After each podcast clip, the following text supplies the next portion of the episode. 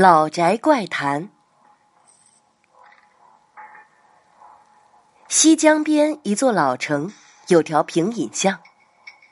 冬晌午，夏凉夜，小孩子常搬来板凳，听奶奶说过去的故事。这天说的是，解放前，街坊里有一处老宅，是有矮墙庭院的瓦房，但却无人居住，因为据说是鬼宅。当时有一位姓金的广西人。是个背着杂货箱走街串巷、摇鼓卖杂货的货郎。这一日，他来到平隐巷时，已经天晚，就想找户人家借宿。走进巷口，只觉家家户户高墙密闭，只有一家的篱笆矮墙内透出昏黄的灯光，便上去叩门祈水。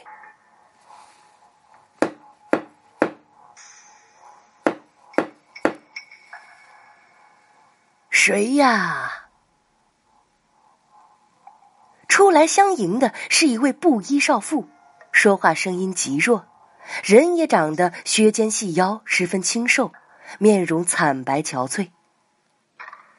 他得知货郎的意图后，欣然点头答应，一边引货郎入院内放置货担，一边进屋内端出一碗凉水请他喝下，并且说：“天雨路滑。”如果不嫌弃，就请进屋歇脚吧。我家男人出远门未归，你可随意。姓金的货郎觉得他的话有点奇怪，因为自己进屋之前，外面并没有下雨，这个女人为什么会说天雨路滑？但就在他走进正堂后，身后忽然传来哗哗哗的水声。回头一看，外面在一瞬间就下起了大雨。货郎想到一句俗话，叫“下雨天留客天”。现在孤男寡女共处一室，多少难免想入非非。但站在这屋里。货郎四下看看，又渐渐开始觉得哪里有点不太对劲儿。屋中的一切陈设，除了刚才自己喝水的碗以外，其余的，无论是桌子、椅子，还是一些器皿食物，都刷得五颜六色，且薄的像纸皮。一进门的灶台也是灰土蒙尘，好像很久没使用过的样子。那妇人却是毫不在意，径直回到摆着一篮女工作物的灯下坐着，一边继续拿起未缝完的衣服在缝，一边还在招呼货郎坐下。这姓金的货郎仗着年轻，也不太害怕，从自家的行装里拿出一个烧饼。呃，可还有水吗？妇人示意灶台地上那块砖掀开。底下就是。货郎按照他的话打开地砖一看，原来那里地面塌陷了一处，恰好屋外的雨水能流入，便淤积在坑中成了蓄水。想来那妇人刚才拿给他喝的也是这地下的污水，只是夜色黑暗看不清晰罢了。因此他疑虑更深。拿碗舀起来看，倒也没什么泥腥臭虫，便勉强用这水吃下半个饼。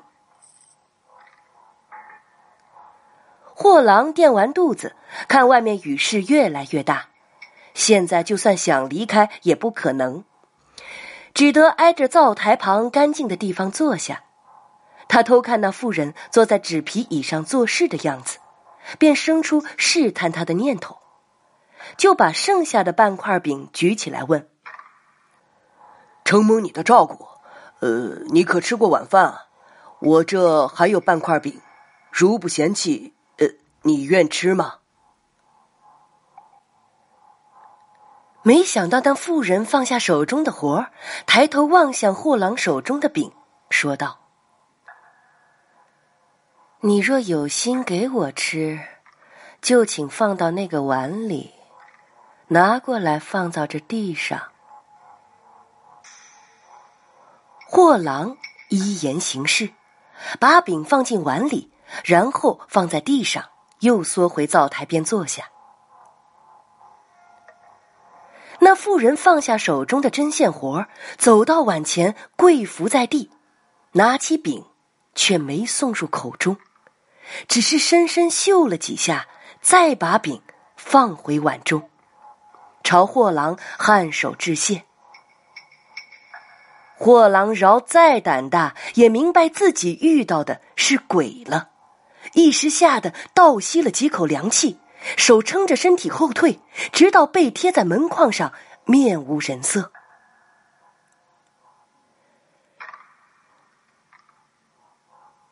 那妇人倒没有露出狰狞的面目，而是倒身再拜。小妇人三年前在此宅中重病身亡，因是远嫁来到本地，丈夫出门经营许久未归。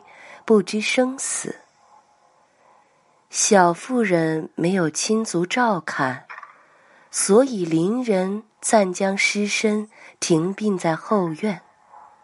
当时只有一碗水酒供奉。三年来，虫咬鼠噬，忍饥挨饿，惨痛无以言表。今日。得货郎赐半饼充饥，不胜感激。说到这儿，妇人倒身三拜，低头抽泣起来。只是小妇人还有个不情之请，望货郎帮忙啊！货郎虽然恐惧至极。但见这鬼妇人不像说谎，且模样可怜，就大着胆子问：“帮你何事啊？”妇人继续说：“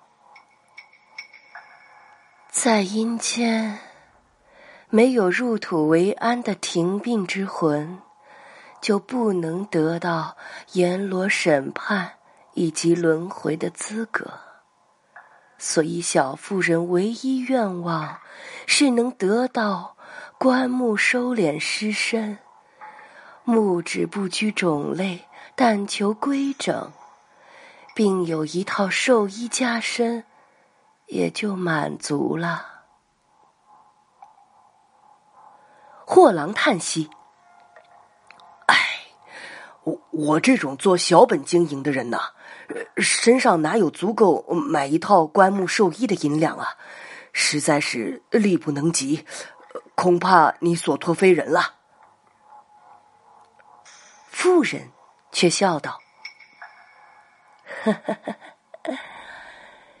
只要货郎应允，钱财不是问题。”他起身。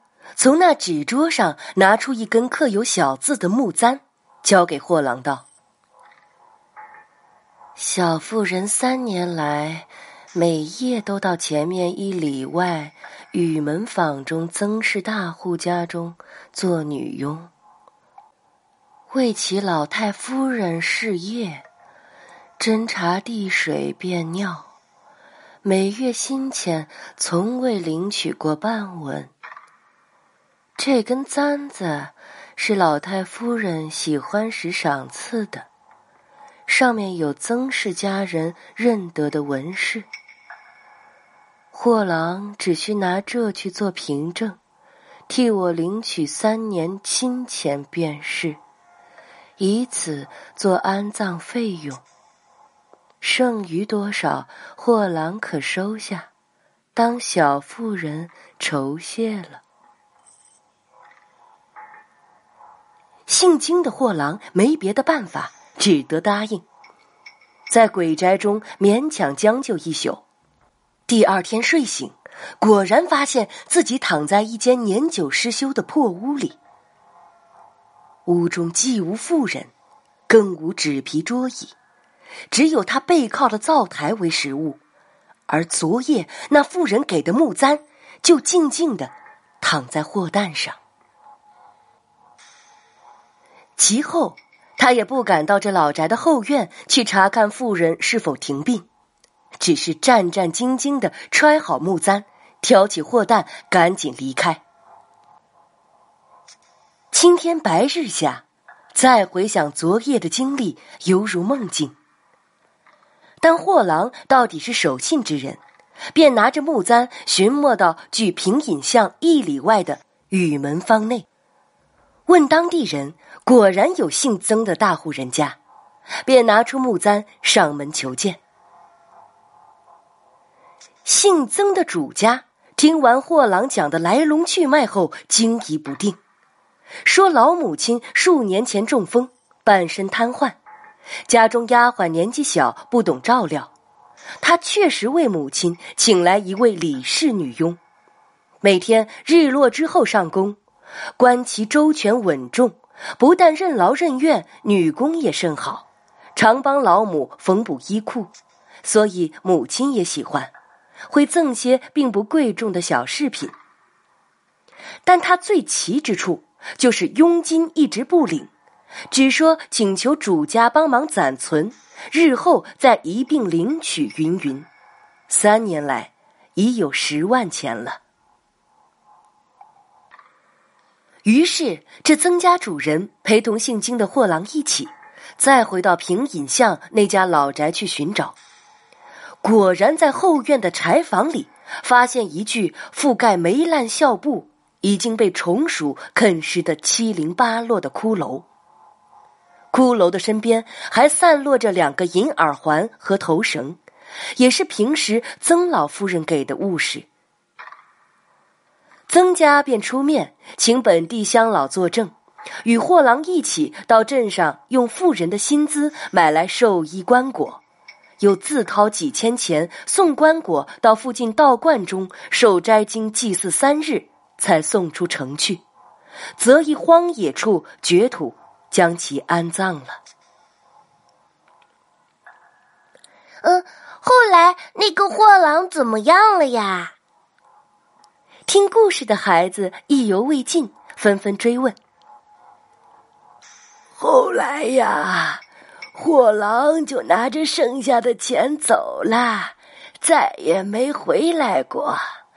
至于那鬼宅嘛，因为无主，解放后啊，就推掉，建成公社粮仓了。呀。哦，奶奶，这是真的假的呀？孩子们还不甘心。当然是假的啦！讲故事的老奶奶扑哧一笑，扶着腰站起身，把小板凳拿起背在身后。都这个时辰了。我这老胳膊可经不起过堂风这般吹了，得回家做饭去了啊。